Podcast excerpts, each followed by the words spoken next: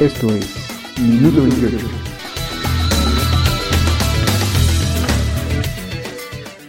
gusto saludar a todos nuestros ciberradioescuchas de Minuto 28. Mi admiración y respeto a Rubén, nuestro titular. Y aprovechando que estoy frente a este acreditado medio radiofónico digital, me atrevo a reflexionar hoy sobre la libertad de prensa, pero también sobre la injerencia. Sí, ¿cómo es esto? Bien, mm, para no referirme al caso de México, que es al que voy a llegar, debo reflexionar sobre lo que está pasando en América Latina.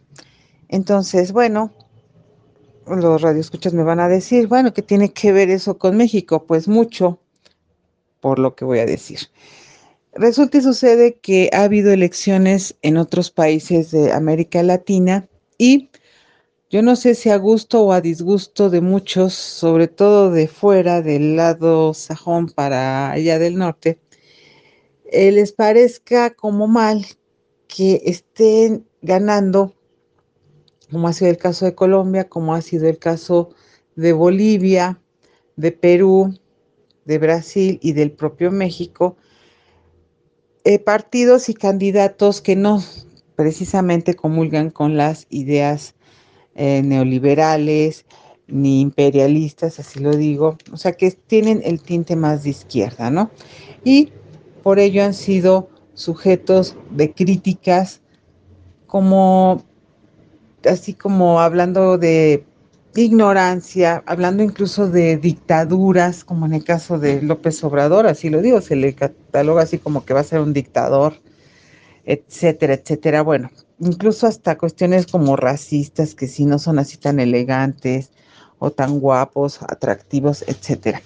Y bueno, todo esto es parte, es una mínima parte de toda una situación, toda una campaña boicoteadora de desprestigio como las que sí lleva a cabo Estados Unidos, y no nada más Estados Unidos en general, ¿no? Inglaterra también, Europa, cuando un régimen o una persona no está a la altura de sus deseos o comulga con sus intenciones. Bien, y entre esa campaña de desprestigio, entre eh, esos argumentos de desprestigio están, pues, catalogar como terroristas, como narcotraficantes o como cómplices de crimen organizado, bueno, todo lo que se les ocurra, todas las pataletas que se les ocurra. Y algo que es muy cierto y muy claro es la campaña mediática, siempre, siempre los medios de comunicación, esas empresas que son del gran capital, porque lo son, un medio de comunicación, sea periódico, sea radio, sea televisión, eh, lo que sea, internet, cine, por supuesto, tienen intereses monetarios y bueno, no puede ser de otra manera porque las personas que ahí trabajan pues necesitan cobrar y las personas que invierten, porque es un negocio con toda una infraestructura, con todo un proceso productivo, pues necesitan ganar. Sí, sí, yo no, no lo niego ni digo que no. A lo que voy es que esas empresas mediáticas se encargan también de echarle más candela al asunto. Y me llama la atención en estos grupos de WhatsApp internacionales cómo hay grupos que están llamando, por un lado, a cerrar filas, ¿no? En favor, por ejemplo, del presidente de Venezuela, al de Perú, al de Bolivia, incluso aquí al de México.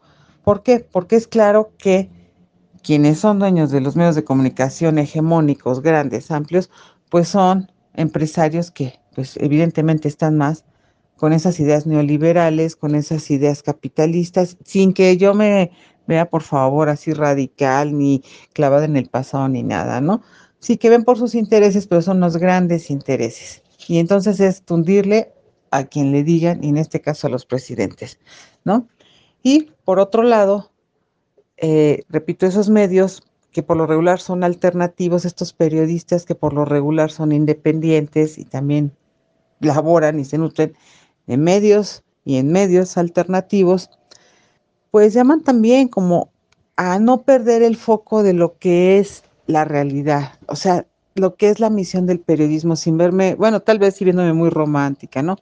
Que es informar a la población sobre asuntos de interés común, sobre asuntos que a todos nos afectan, seamos hombres, mujeres, ricos, pobres, bonitos, feos, viejitos, bonitos, jovencitos, etcétera.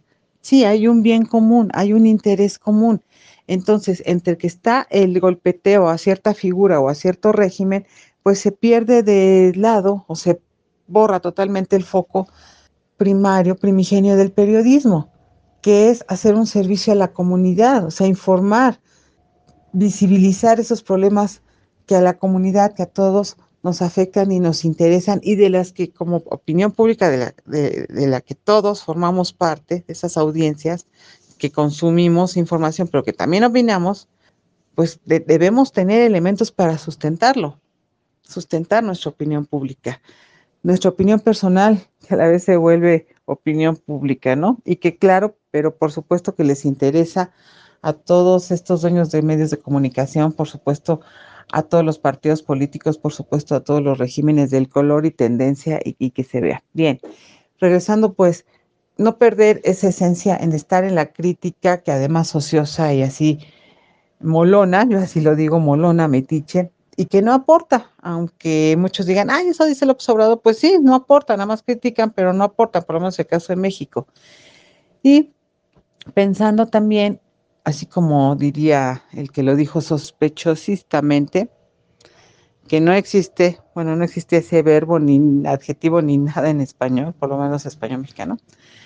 Pensar que nada más es una campaña de desprestigio que ya ni siquiera disfrazan.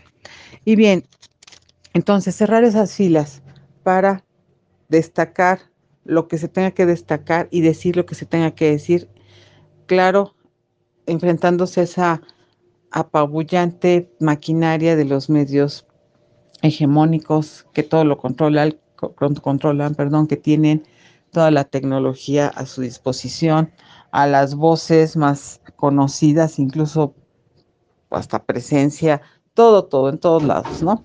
Y bueno, aquí esto me lleva también a esa reflexión que diría, y lo cito al escritor ya fallecido Eduardo Galeno, cómo en sus venas, eh, de, en sus venas abiertas de América Latina, él hablaba de cómo existen estas eh, tranzas, por decirlo así, palaciegas para desprestigiar, para tirar y todo en función de intereses económicos y que para entender mucho de lo que pasa en América Latina hoy hay que ir a la historia, a la historia pero desde la conquista española, de la época colonial, y ver cómo ahora es así, siguen esas artimañas palaciegas para desprestigiar y como lo dije usando todos los medios masivos y usando así los dimes y diretes.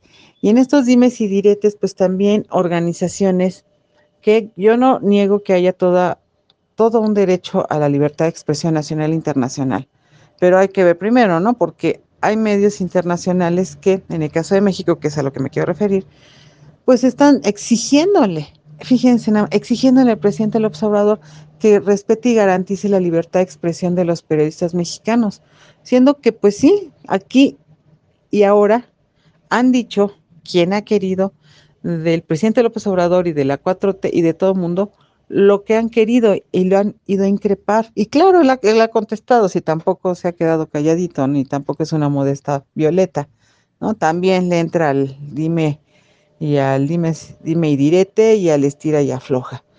Pero entonces eso nos, nos llama también a pensar que qué tanto el boicot puede venir de fuera y cómo también estos medios alternativos internacionales también se están prestando a una situación de desprestigio y de injerencia en un país que, recordemos, el derecho internacional debe respetarse la libre autodeterminación de los pueblos, aunque no me parezca, yo puedo expresar que no estoy de acuerdo con algo, pero de eso de ir a exigirle al presidente que no es ningún empleado de nadie, de ningún país, está muy lejos. Es como si le dijéramos al tembeleque señor Biden, presidente de los Estados Unidos, que por qué acá en Estados Unidos retrocedieron no sé cuántos años y siglos y decenios por prohibir el derecho de las mujeres a abortar, ¿no? Entonces hay que todos los países que han sido invadidos por Estados Unidos en nombre de esa libertad, del mundo libre que no sé qué, pues vayan y también se metan, ¿no? Con armas y con misiles y con todos sus, con los marines de esos países de Medio Oriente, de África, de América Latina, de Asia, vayan a defender el derecho, ¿no? Ah, ¿por qué resulta que no? Ah, pues cómo no, porque no hay equidad, sobre todo económica, ¿verdad? Y política y hegemónica. Bueno, pues muchas gracias y con esto me quedo por ahora. Quedan sus apreciables órdenes. Saludos.